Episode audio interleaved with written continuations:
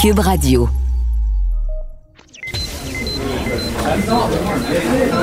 Silence!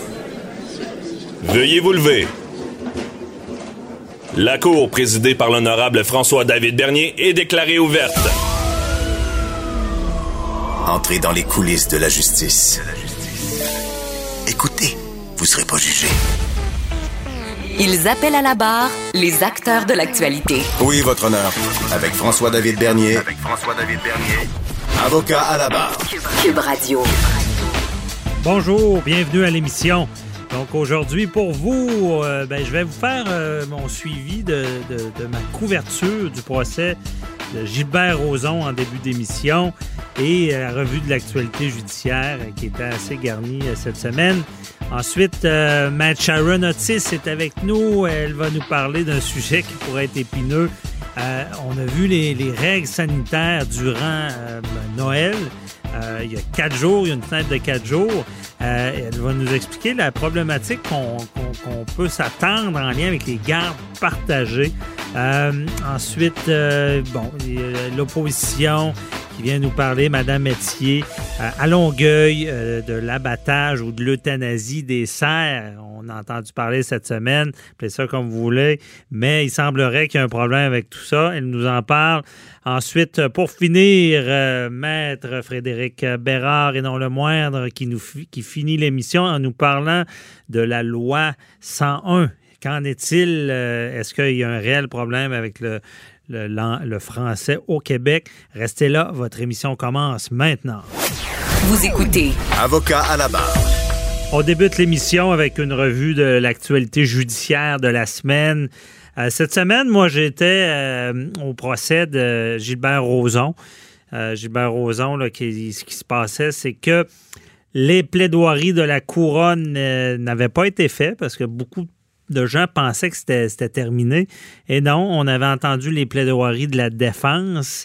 Des plaidoiries très flamboyantes avec Maître Poupard, pour ceux qui ne connaissent pas, ben, c'est sûr, quand on est dans le domaine juridique, quand on voit un, ce genre de plaideur-là, ça nous impressionne un peu avec la voix percutante des éléments qu'il avait fait en début de procès, une, une analogie, pas une analogie, mais il nous avait rappelé, la, en fait, il avait rappelé au juge la présomption d'innocence, comment c'est important. Elle disait que la présomption d'innocence est un phare dans la nuit et que ça nous protège contre le mécréant, si on peut dire. Donc, c'est des, des, je le dis souvent, c'est des principes qu'on oublie en, en 2020 mais qui, ont été. Ça, ça, a été difficile pour des gens d'avoir ce genre de droit-là parce qu'ici, on ne se rend pas compte quand on est accusé à tort le mal que ça peut faire. C'est pour ça qu'on a un système assez rigoureux. Et parenthèse, c'est sûr. Regarde, on, peut avoir des opinions. Euh, je comprends que Gilbert Rozon, euh, il y a eu beaucoup de choses qui sont sorties dans les médias, qui ne sont pas nécessairement criminelles, des comportements reprochés. Mais c'est sûr que de voir au palais de justice des manifestations euh, le concernant, disant que le, qui aurait. Ben, c'est comme si on le jugeait avant le temps. J'aime pas trop ça. Euh, c'est un groupe, le nom m'échappe, mais je pense que ça finit par Calice. Désolé du mot, mais euh, j'ai plus le nom. Mais il y a, euh, encore une fois, on, est pour les droits des victimes mais euh, il faut attendre de voir l'issue du procès. Et pour revenir au procès, ben là, c'était la, couronne qui plaidait. Maître Bruno Ménard, euh, qui, est plus discret, euh, qui, amène des concepts là, en lien avec, évidemment, vous vous rappelez, c'est qu'il faut, dans ce genre de, de cas-là, qu'on dit que c'est des versions contradictoires, il faut voir si la version du, du, prévenu, de l'accusé, si elle est crédible. Et là, c'est sûr que lui, il revenait sur ce qui avait été dit, disant que ce n'est pas crédible. Euh, il disait pas le mot crédible ou invraisemblable. Il disait que euh, c'est une version qui doit être carrément écartée parce qu'elle n'a pas de sens. Euh, c'est sûr que certains diront c'est comme un argument facile, ne faut pas le croire, je trouve que ça n'a pas de sens. Euh, à suivre ça va convaincre la juge, mais on revient sur des choses qu'il a dites. Euh, du genre, euh, je travaillais à l'époque où ce serait arrivé, euh, c'était pas cette telle date parce que je travaillais trop, euh, j'étais dans les études, j'avais un gros projet, j'étais sur avec un, projet qui, qui j'oublie la grande marche, quelque chose comme ça, qui faisait qu'il sortait pas du site. Bon, ça, j'avoue que c'est un, bon élément pour la couronne. Ensuite, par contre, on allait à dire ben, il, y a, des décisions importantes fortes dans ce domaine-là. On appelle ça la, décision WD. Tout le monde en parle quand c'est en matière d'agression sexuelle. Et là, la couronne revenait à dire que euh, ces concepts-là, parce qu'il y a comme trois étapes. Il y a la première étape parce que le on croit l'accusé. Et là, en vertu des, des, des concepts de présomption d'innocence, si on le croit, il faut l'acquitter. Bon. Ensuite de ça, si on le croit pas, mais ce qu'il dit, ça pourrait soulever un doute raisonnable, ben, euh, on devrait l'acquitter également. Mais euh, en dernier lieu, aussi, troisième étape, euh, même si on ne le croit pas, ben, on regarde est-ce que l'ensemble du dossier avec des témoins, avec la, le, témoignage de la, présumée victime, est-ce qu'on on, va euh, penser que l'accusé est euh, responsable, bon, responsable a commis le, crime hors de tout doute raisonnable? Bon, un doute raisonnable, c'est pas un petit doute, c'est quelque chose qu'on dit, ben, je pourrais pas affirmer qu'il l'a commis, donc des motifs assez importants qui fait qu'on devrait encore l'acquitter. Et là, lui remettait ça en cause, mais il disait ben, le témoignage de la, victime, la présumée victime est tellement crédible pour lui qu'on devrait euh, croire cette version-là. Mais par la suite, il y a ce qu'on appelle la réplique. Et je vais vous dire, la réplique, c'est souvent là que les avocats gagnent des procès parce qu'on ne peut pas refaire la plaidoirie de la défense parce que ça a été fait. Mais en réplique, la défense peut revenir sur des éléments nouveaux que euh, la couronne a soulevés. Donc, des choses qu'ils ne savaient pas en plaidant que la couronne soulève, on peut revenir et rectifier. Encore une fois, Maître Poupard est assez euh, compétent là-dessus, est revenu et a rectifié des choses, a rappelé la présomption d'innocence et a dit que la couronne ne pouvait pas se mettre à interpréter d'une manière à dire que la, décision dont je vous parlais, qui a trois éléments clés importants, euh, aurait tant évolué que, que, le principe ne se tenait plus. Il disait ce n'est certainement pas un concours euh, de crédibilité entre la version de la plaignante et de l'accusé parce qu'il y a la présomption d'innocence qui vient encadrer tout ça. C'est pas seulement dire ben, c'est qui je crois. Il y, a une façon de faire et il a rappelé cette importance-là. Et pour finir, ben, évidemment, la, juge au dossier va prendre ça en délibéré, ce qui veut dire qu'elle va réfléchir, elle va sûrement avoir un jugement écrit et on a, va aller assez rapidement quand même parce qu'on a prévu la date du jugement euh, le 15 euh, décembre. 15 décembre, qui est juste avant euh, Éric Salvaire, l'autre dossier qui, est très médiatisé, où est-ce qu'il va avoir une décision, lui, dans son dossier rendu le 18 décembre. Donc, ça bouge de ce côté-là. Avant Noël, on en saura plus sur leur sort. Et je vais vous dire, bon, pour avoir assisté aux deux procès, c'est sûr qu'Éric Salvaille, il a, euh, ça allait bien, il a très bien témoigné. Euh, il, y a, une victime, présumée victime aussi, qui, donnait beaucoup, beaucoup de détails. Ça s'est un peu retourné contre elle euh, au fur et à mesure. Mais très habile, la couronne a réussi à introduire ce qu'on appelle la preuve de mauvaise réputation parce que Éric Salvaire avait dit, avait fait pour, eux, il y avait une, défense de bonne réputation. Il avait dit Je ne suis pas le genre à agresser. Et là, ça a ouvert une porte. Pour ceux qui ont suivi ça, il y a eu trois euh, déclarations. Dans le fond, c'est de l'audio, comme des témoignages qui ont été déposés parlant des comportements d'Éric Salvaire qui était déplacé. Et euh, ça, ça a fait mal dans ce procès-là. Donc, le 18, on en saura plus. Euh, à quel point ça a fait mal?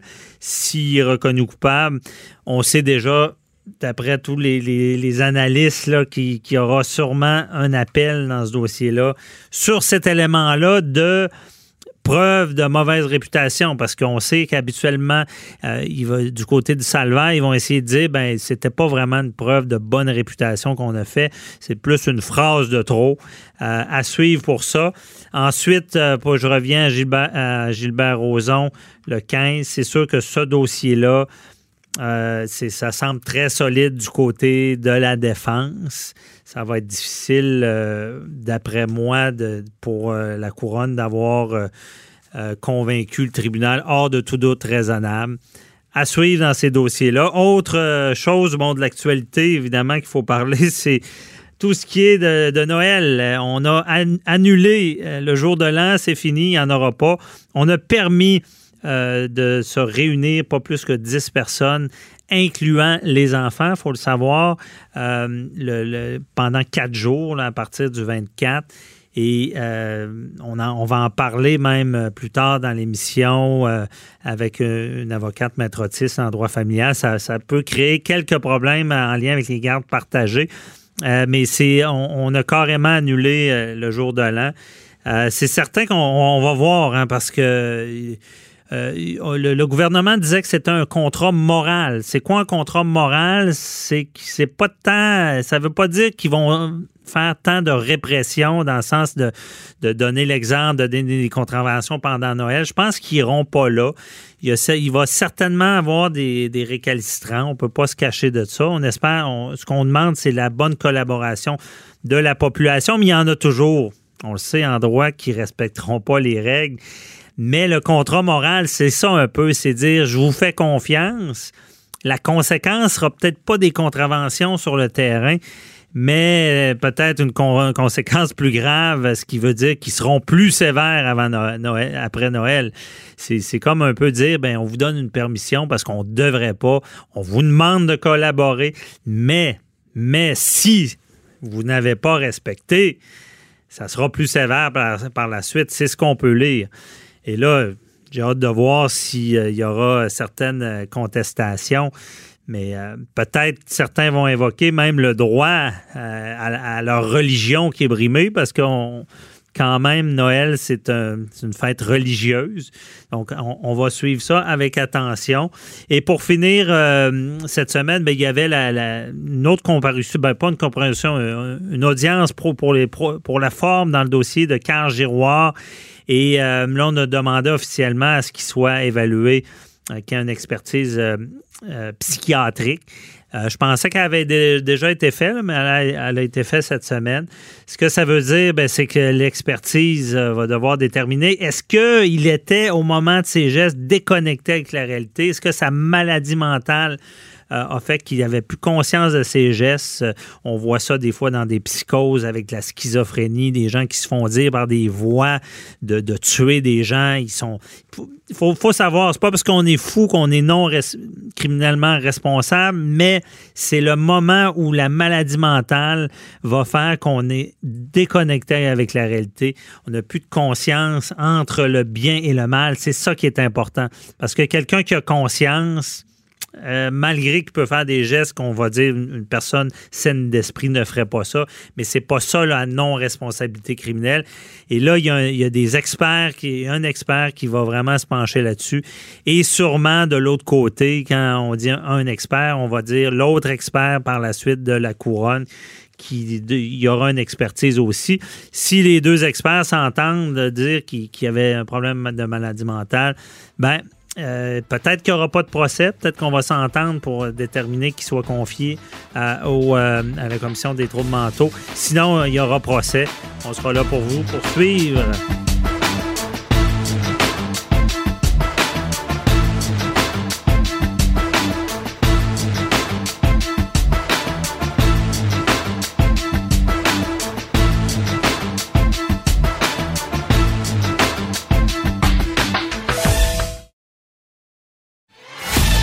Avocat à la barre. Avec François-David Bernier. Des avocats qui jugent l'actualité tous les matins. Le jour de l'an qui est annulé cette année, on le sait, on a vu euh, le premier ministre Legault l'annoncer. Euh, si on parle de droit familial, par contre, vous savez que les gardes partagées font que souvent, ben, un a les enfants à Noël, l'autre au jour de l'an, et on partage comme ça une année à l'autre. Et là, on se rend compte que ça va causer de nombreux problèmes en droit familial euh, parce que, bon, il y a quatre jours de, de festivités. Peut-être ça peut aider ce quatre jours-là. Et euh, il y a également du nouveau dans la réforme sur le droit de la famille. on en parle avec Matt Sharon Otis qui est avec nous. Bonjour. Oui, bonjour, M. Bernier. Donc, euh, on va y aller euh, sur le premier point. Je pense qu'il qui, questionne beaucoup de gens au Québec en ce moment. Euh, qu'est-ce qui va arriver avec les jugements de garde partagés, vu que théoriquement, on ne pourra pas fêter le jour de l'an avec sa famille, donc les grands-parents et tout et tout. Est-ce que ça va causer problème, Maître Otis? J'anticipe beaucoup de demandes de sauvegarde, mais même si ce n'est pas des jugements qui euh, octroie une garde partagée, euh, même si c'est une garde euh, d'autant plus lorsque c'est une garde exclusive et que, par exemple, un parent vit à l'extérieur, vraiment loin, et que il a un droit d'accès vraiment pendant la période des fêtes pour un enfant.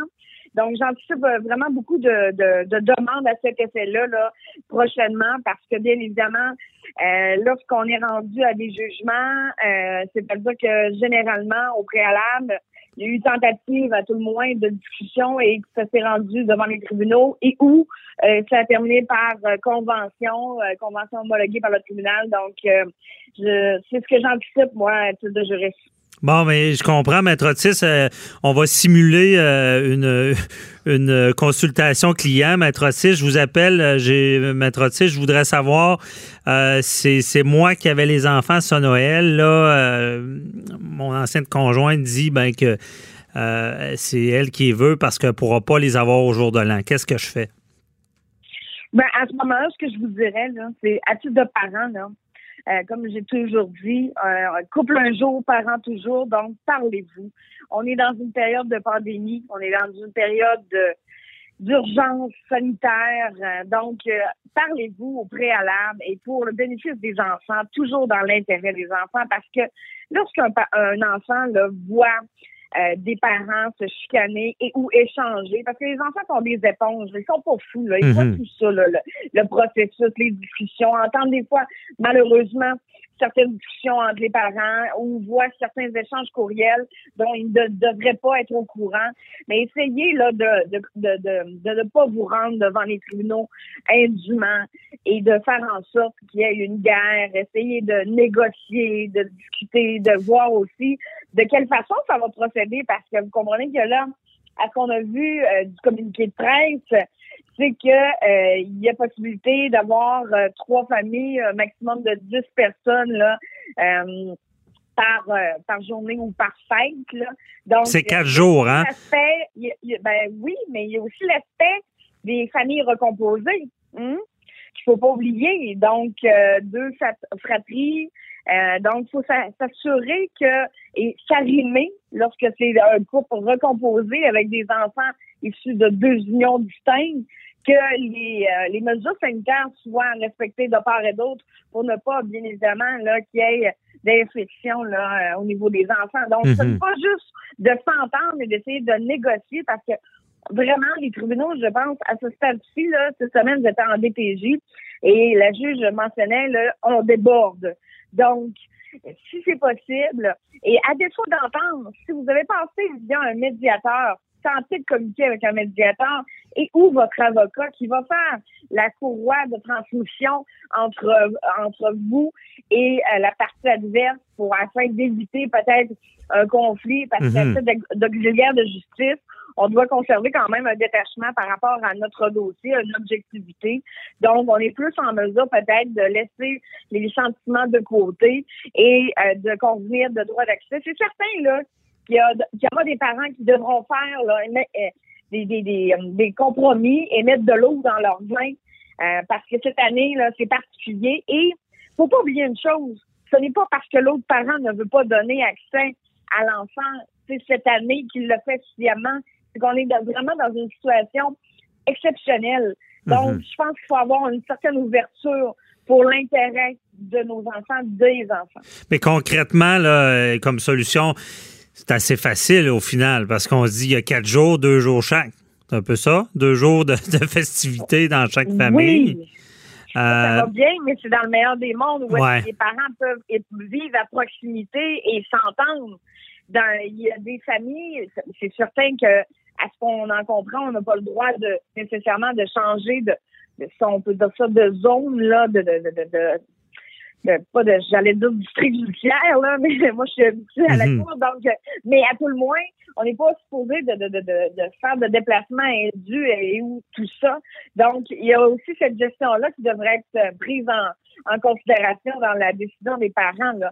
Donc, dans le meilleur des mondes, oui, deux jours chaque, mais est-ce que c'est possible? Euh, est-ce que la distanciation le permet? Sinon, il y a toujours, euh, malheureusement, c'est sûr que ça ne remplace pas la présence d'un enfant, mais il y a tous les moyens euh, technologiques euh, qui peuvent essayer de pallier. C'est certain que, bon, euh, ça sera pas pareil, mais ça sera pas pareil, mais je pense que pour l'ensemble des gens au Québec, là, euh, donc, euh, et, et- et de façon mondiale, là, bref, là, donc, euh, Mhm. essayer des fois par Zoom ou euh, par FaceTime de, de voir, de donner accès à l'autre parent et de transmettre peut-être, d'acheminer les cadeaux via la poste, euh, s'assurer que l'autre parent euh, ait accès, que euh, Mhm. et puisse donner accès aux cadeaux, etc. D'essayer de faire des compromis parce que sinon, vous comprenez que vous laissez un tiers, c'est-à-dire un juge, bien évidemment, les juges ont toutes les compétences euh, pour rendre des décisions, mais vous êtes les maîtres de vos dossiers. Donc, vous, vous êtes mieux de décider par vous-même et de faire des compromis de vous faire imposer peut-être une décision qui ne sera pas vraiment pas la vôtre et qui ne sera pas à votre avantage et que pour lequel vous allez être malheureux de vivre avec ça. là. Ben oui. Mais là, un parent qui apprend, là, bon, on a encore du, du temps, heureusement, parce que on n'est pas à la veille de Noël.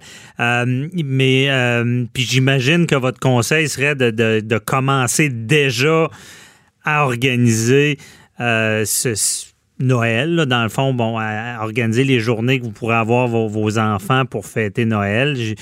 Prenez-vous d'avance, on vous le dit à avocat la barre, parce que là, concrètement, on serait un parent qui se rend compte qu'il ne pourra pas voir ses enfants.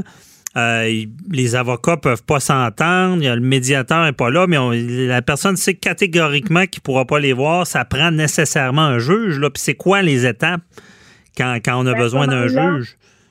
À ce moment-là, ce sera une, pas simplement une ordonnance de sauvegarde, c'est-à-dire une mesure d'urgence. Ça prend combien de temps, ça?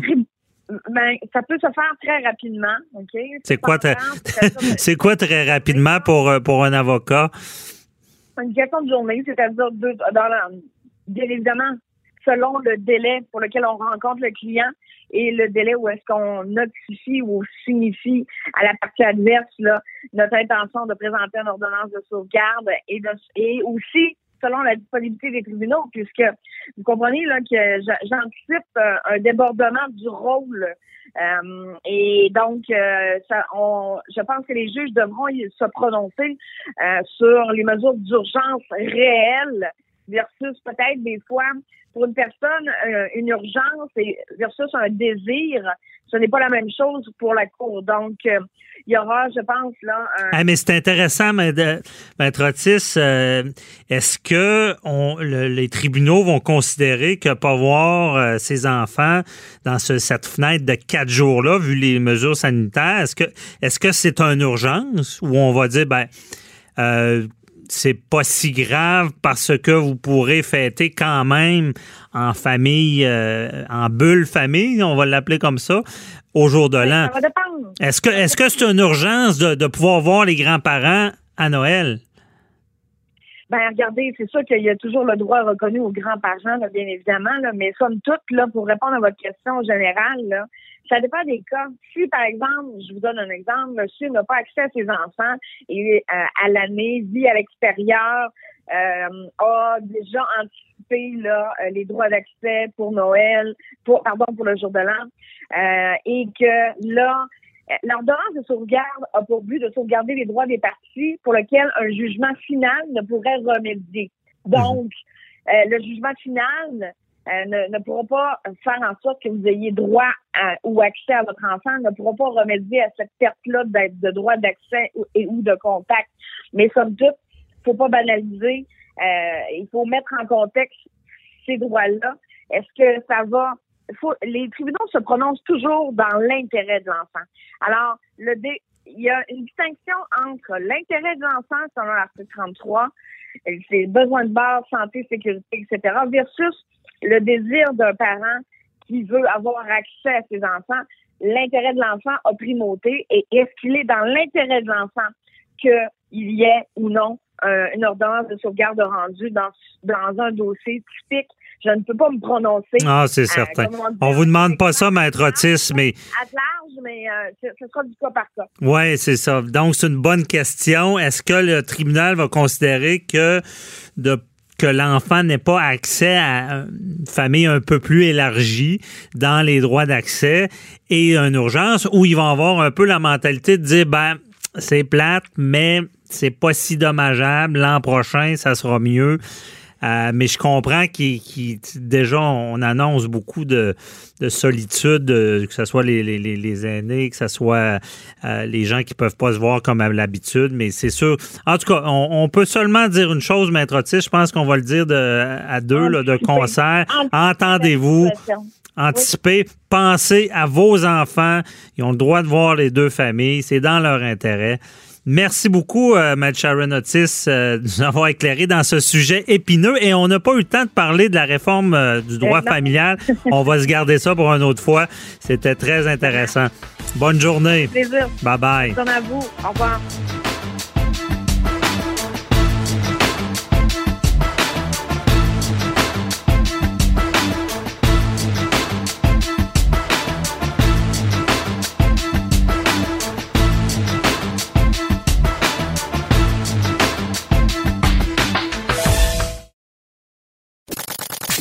Avocat à la barre. Avec François-David Bernier. Avec François-David Bernier. On voit ce qui se passe cette semaine euh, avec euh, à Longueuil. Euh, les amoureux des animaux, c'est sûr, sont choqués. On, entend parler des cerfs dans un parc où est-ce qu'on devrait abattre la moitié. Ben, abattre. Le, mot est peut-être, on, devrait dire euthanasier la moitié des cerfs. Et ça fait réagir. il y a un débat. Euh, je ne sais pas ce qui va arriver avec ce dossier-là. Est-ce qu'il va y avoir des injonctions? Est-ce qu'on va réussir à empêcher ça? C'est sûr que c'est un peu. Ça, nous choque un peu de voir ça. Pourquoi on est, on, est là à devoir abattre ces serres-là? Ben, il y a un débat. Il y en a qui disent ben c'est les animaux, mais non, les animaux peuvent être dangereux pour les humains. Donc, euh, c'est tout ce débat-là qui est en cours. Est-ce qu'il y a des solutions?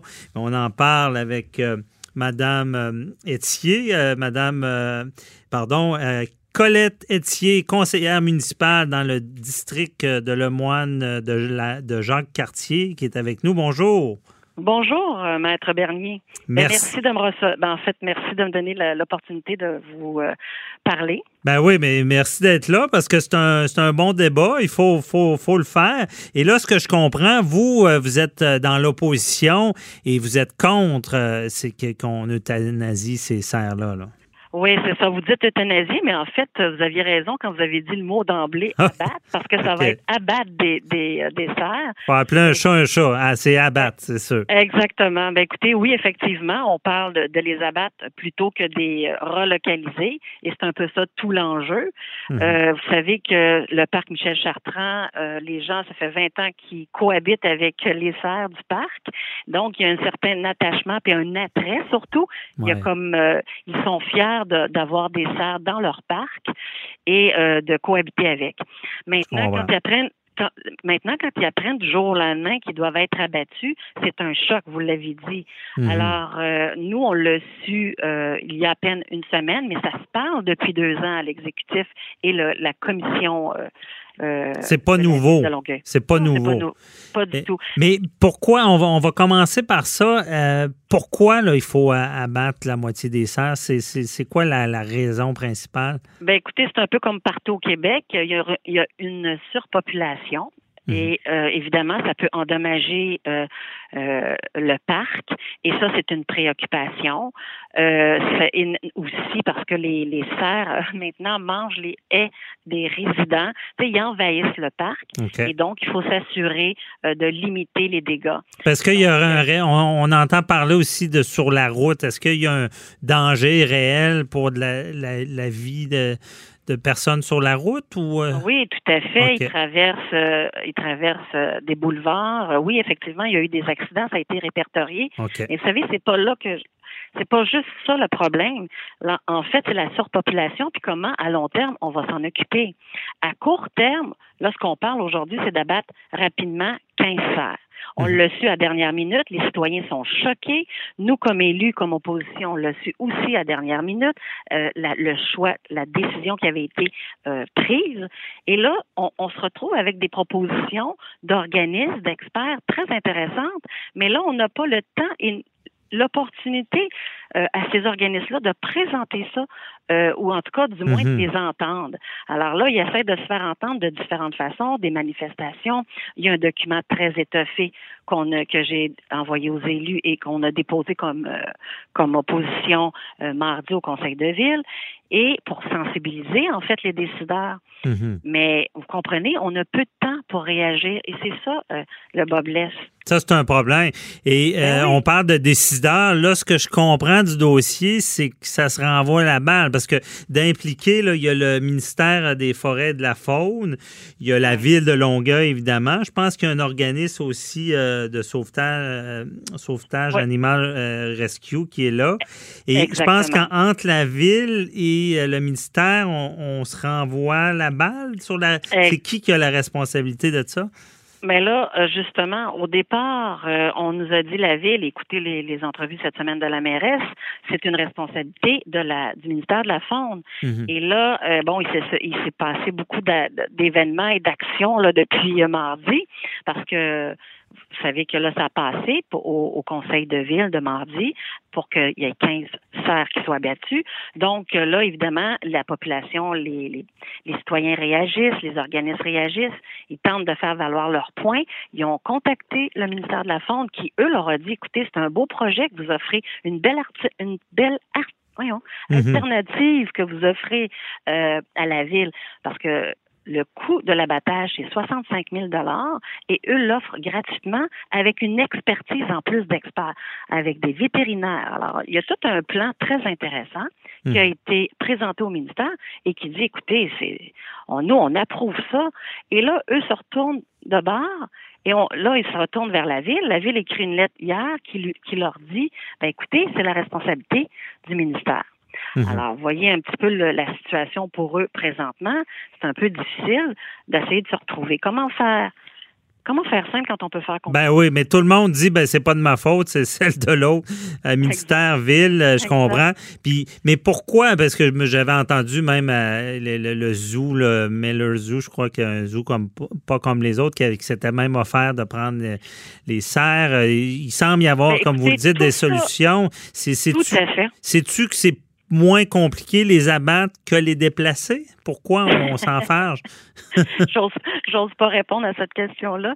Mais écoutez, évidemment qu'on se la pose. Quand vous avez quelqu'un qui vous arrive un organisme qui vous prépare un document avec des experts à dernière minute pour sensibiliser la ville. Dire, mhm. écoutez, il y a des options, il y a d'autres options innovatrices, clés en main, vétérinaires, euh, offre de faire la capture des cerfs, offre de faire le transport des cerfs gratuitement et dit, écoutez, on va répondre aux préoccupations et aux exigences du ministère de la Faune.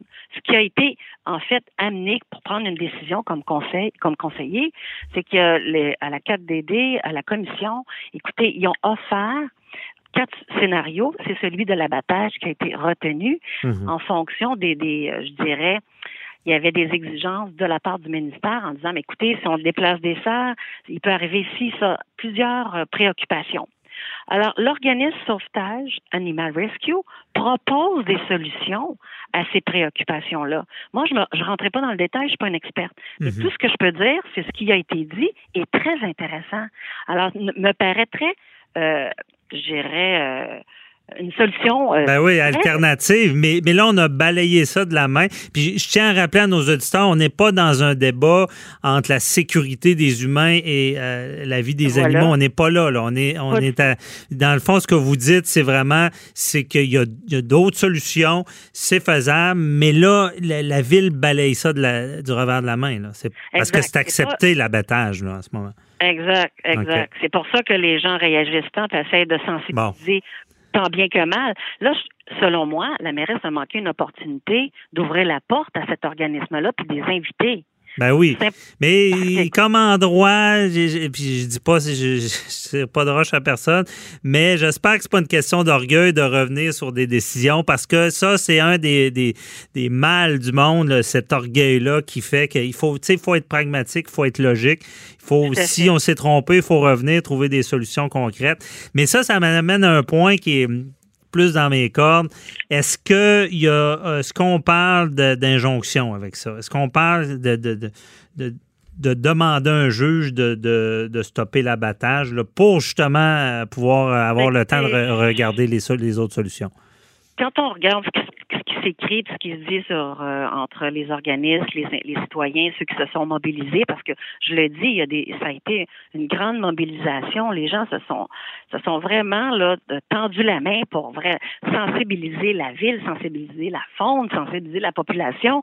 C'est, quand même assez extraordinaire. Mais là, euh, d'aller avec une injonction, ça, ça a été dit. Est-ce qu'ils vont, ça va être fait? Je le sais pas. Mais tout ce que je peux dire, c'est que je l'ai entendu. Qui, parce qu'à l'opposition, pouvez pas fonctionner avec les tribunaux. Ça a été voté, accepté. Vous ne pouvez pas aller par la bande, aller bloquer ça, puis mandater un avocat. C'est ça. Ça, pourrait être le droit de, un droit de veto de la mairesse. OK. Euh, c'est ça. Nous, nous, comme opposition, on a voté contre. Mm-hmm. On a fait connaître les, les, les solutions euh, très intéressantes de l'organisme. Et euh, je dirais, avec il y a des experts qui se sont prononcés. Puis je vous dis, je, je le redis, le ministère quand ils ont parlé avec Sauvetage Animal Rescue, ils ont dit que c'est une excellente, c'est un excellent plan de, de, de relocalisation. Alors là, moi, je, je comprends pas. Tout simplement, je ne comprends pas. Ben, moi non plus. Euh, je ne sais pas c'est quoi les prochaines étapes. Je ne sais pas si. Euh, euh, parce que la seule chose que je vois en ce moment, si le ministère ne bouge pas, la ville reste sur sa décision. La seule chose pour sauver les animaux, c'est que Sauvetage Animal Rescue prenne une injonction. On pourrait lui faire ça. Moi, on pourrait leur faire ça, cette injonction-là. Parce que je pense que vu, vu la, il serait tellement heureux. oui, c'est ça. Ben, vu, vu la c'est sûr qu'un juge se dirait, ben c'est, je veux, veux pas donner un cours, mais la, dans, dans une injonction, un, tu as l'urgence, et là, il y a l'urgence parce que euh, il risque des abattre. Euh, tu as le dommage irréparable. Ben, dans ce cas-là, tu peux pas ressusciter un cerf, donc effectivement, un dommage irréparable. Et la balance des inconvénients qu'on va traiter, à savoir, bon, mais qui, qui a le plus de dommages, si au moins, du moins, on retarde ça. C'est sûr que de, de l'autre côté, ils vont plaider, ils vont dire, ben, il y a des vies peut-être humaine en jeu. Plus on attend, plus il y a un risque d'accident. Je ne sais pas.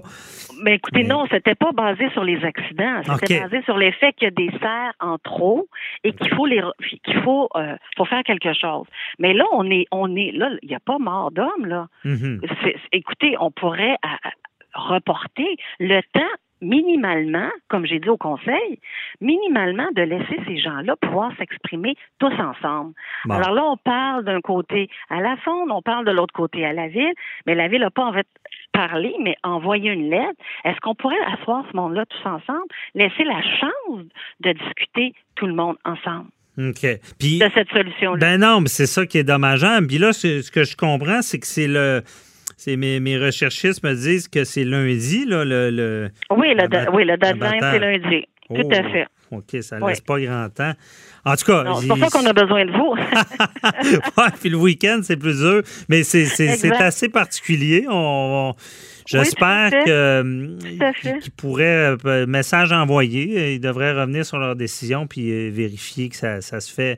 Tu sais, ce que- ce qu'on veut, c'est pas bloquer pour bloquer, mais que ça soit fait dans les règles de l'art. Puis s'il y a d'autres solutions, bien évidemment, on va toujours les favoriser. là. Oui, Mais, ben, et- hmm. tout à fait. Vous l'avez très bien résumé. Surtout que là, maintenant, on disait que c'était la sonde qui, qui, qui disait, bon, il faut respecter un protocole. Et là, ils, ils, ils sont en accord avec le, Ouais. le, le protocole de sauvetage animal rescue. En tout cas, il semble y avoir un problème. J'espère que les, les autorités en question vont se raviser lundi pour faire euh, la bonne chose. Merci beaucoup euh, de nous, a- nous avoir éclairé, Mme Etier, dans ce dossier-là. Ben, fait Puis, euh, lâchez pas, là, on va voir ce qui se passe lundi. Merci. Excellent. Bonne Merci journée. vous. Bye-bye. Bonne journée. Merci.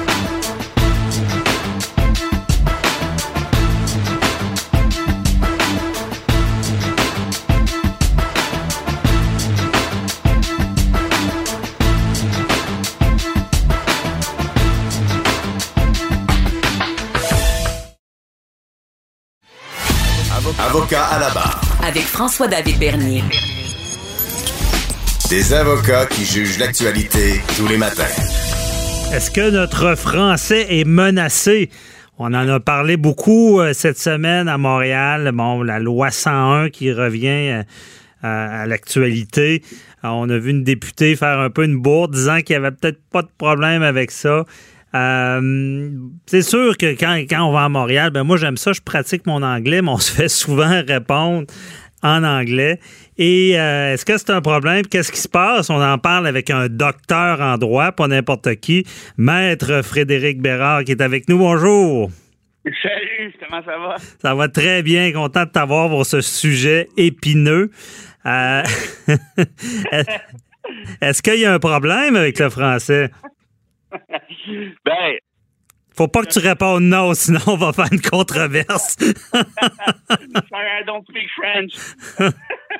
Euh, ben, regarde, écoute, moi, moi c'est sûr que euh, je je pense qu'on, comme Canadien euh, euh, qui vit au Québec, comme, comme Québécois francophone, on peut pas.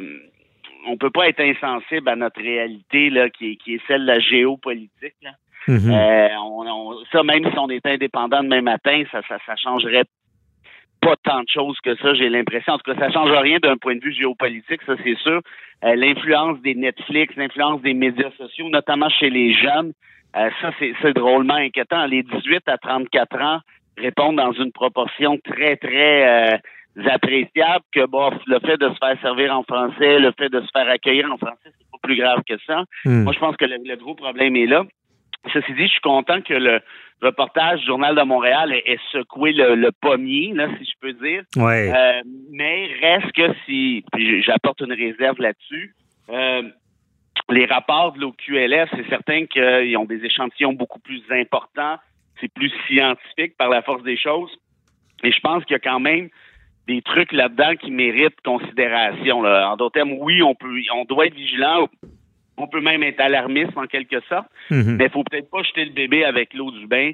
Euh, Il y, a, il y a des chiffres là, qui nous démontrent que la situation n'est pas si mal que ça, en tout cas du moins pas partout. OK, je comprends. Et là, son, c'est sûr que depuis longtemps, on, on- on protège le français. On a vu à l'époque la loi 101. Euh, tout le monde se rappelle des, des stops. C'était marqué stop. Maintenant, c'est Ouais. marqué arrêt. Euh, puis là, c'est sûr qu'on est en temps de pandémie. Là, les commerçants déjà n'ont plein leur casse, parce qu'on parlait beaucoup aussi dans l'actualité de d'affichage là, bilingue, mais c'est peut-être pas le temps en ce moment, Frédéric, d'aller euh, envoyer des lettres aux commerçants disant, ben écoutez, votre nom, euh, il, est pas assez bilingue, ou je sais pas, peut-être qu'on va, je pense pas qu'ils vont envoyer ça à des restaurateurs en ce moment. Dans les achalés, ouais, surtout qu'ils sont fermés pour la plupart, euh, c'est certain que ça peut avoir l'air de, de, de, de- comment je dirais, de, taper- d'un acharnement ou d'un anachronisme, là, dans le sens où vous nous reviendrez quand ça sera le bon temps, là. Euh, mais euh, en même temps, la loi est là, est, est plutôt claire. Euh, tu sais, est-ce que je comprends la pandémie, mais en même temps, euh, est-ce qu'on peut, est-ce que- est-ce qu'on irait de l'existence et l'application de d'autres euh, Mhm. loi, tu sais, je pense pas. C'est la planète n'arrête pas non plus de, de tourner. Ben ouais, ben Ouais. c'est un- peu ça. Tu sais, je pense qu'on est capable de marcher puis marcher de la gomme en même temps. Mais tu vois, sur la question de l'affichage public, il y a quelque chose d'intéressant. Euh, on a l'impression que les commerces se conforment de moins en moins. Alors que tu vois, j'ai, je veux pas, je veux pas assommer euh, tes auditeurs et auditrices avec des chiffres, mais en 2010, il y avait 72% de taux de conformité d'affichage sur l'île de Montréal, donc par les commerces. OK. Donc seulement 72 le res- respectaient là, la loi comme telle. Et là, je parle juste de l'île de Montréal. Mhm. À l'extérieur, évidemment, c'est beaucoup plus euh, important que ça. Donc, 72 en 2010 et 78 en 2017, qui sont les derniers chiffres de l'OQLF dans ce cas précis. Quand même une bonne note. Ouais, ben, il y a une augmentation du taux de conformité des commerces sur l'île. Donc, je veux dire, on va quand même le prendre pour une bonne nouvelle. Là, on pourrait dire évidemment, ouais, mais 78, c'est pas assez. Euh, Puis ça, j'en conviens, ça devrait être plus que ça, on s'entend. Mais reste qu'il y a quand même, contrairement à ce qu'on pense et à l'impression qu'on a, une augmentation là, du taux en question qui est nécessairement euh, qui, est, qui est nécessairement une bonne chose, là, à mon avis. Mhm. Ouais, ben c'est certain que c'est. On, on aurait pensé que c'était pire parce que si je pense que de, de- comme je disais depuis tous les temps, on faut faut protéger le français, mais pas aller dans, dans l'excès. Mais pour ce qui est de la langue parlée, là, bon, euh, sur- Ouais. dans les commerces, on revient là-dessus. Euh, là, je, je veux, je veux pas te mettre dans l'eau chaude non plus, mais je, je parle, je parle aux constitutionnalistes. Là.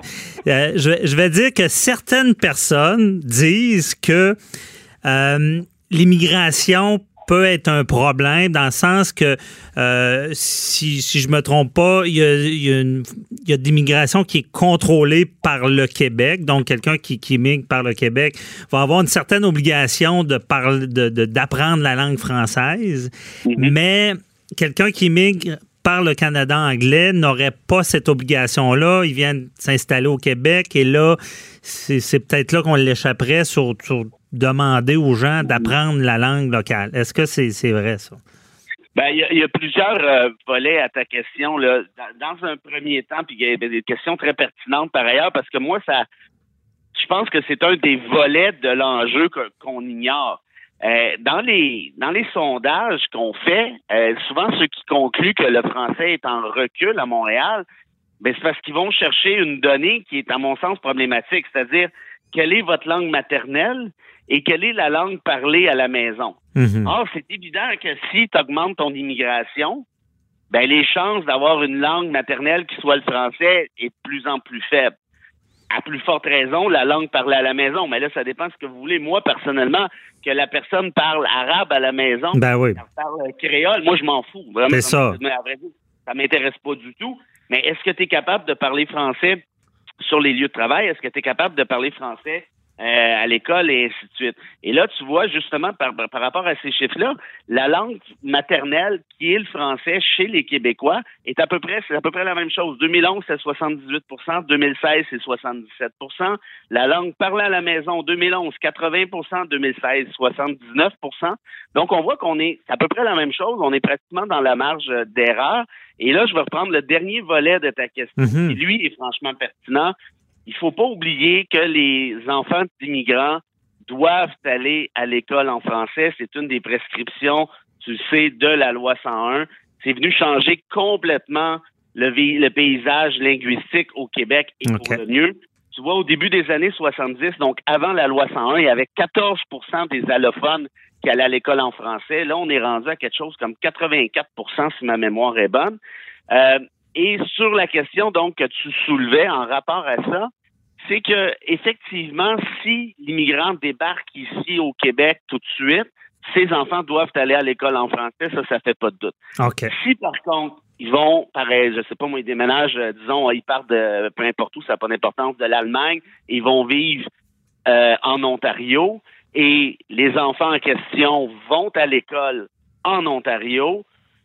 Là, en transférant éventuellement au Québec, effectivement, s'ils ont déjà étudié en anglais dans une autre province canadienne, ils peuvent se prévaloir de ce droit-là. OK. J'avais fait des études là-dessus, par contre, et, et je te dirais que c'est très, très minimaliste. On parle entre 80 et 100 étudiants, donc 100 élèves par année, qui se prévalent de cette clause-là, qui est ce qu'on appelle la clause Canada, là, Mhm. qui est prévue à l'article 23 de la Charte canadienne. Euh, c'est bon, on pourrait on pourrait critiquer ça, on peut évidemment être en désaccord, euh, mais reste que c'est pas ça qui a un impact majeur là, au Québec. Là. Si on parle de 80 100 étudiants par année, on s'entend que c'est pas là que ça se joue du tout.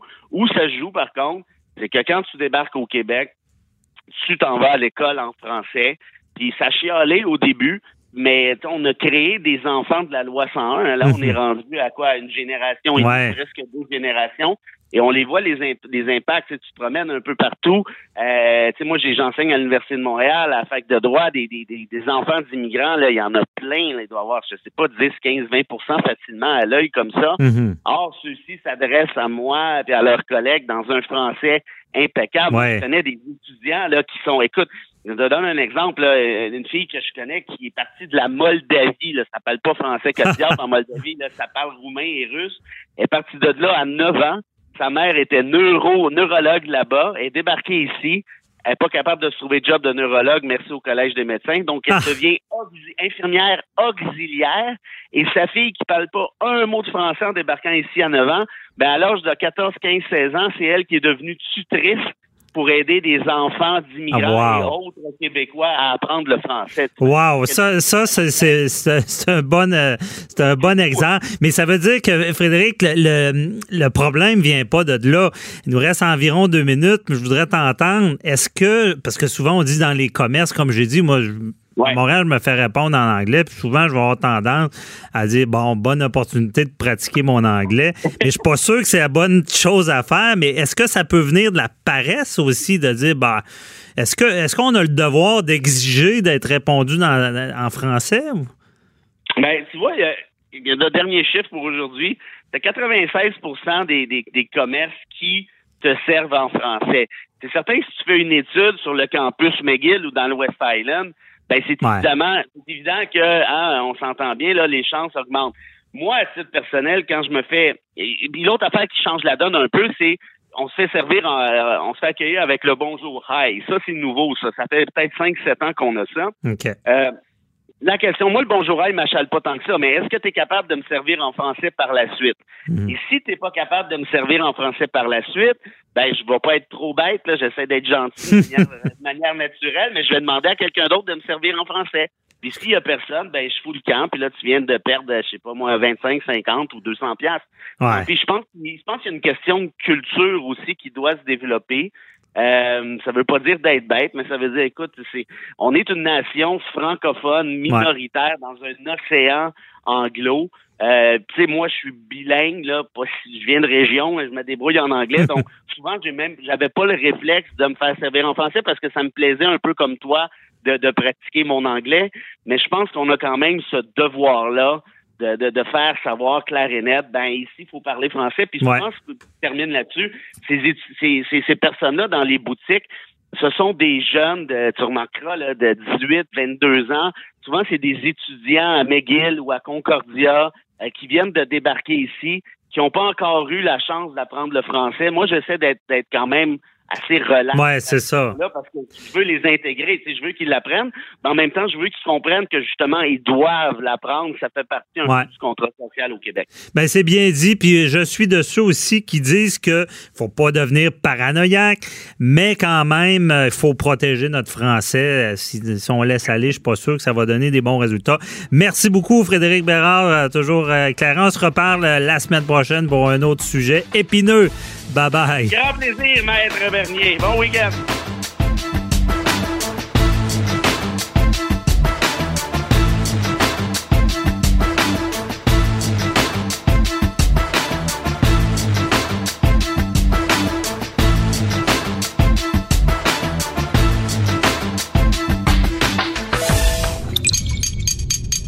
Cube Radio.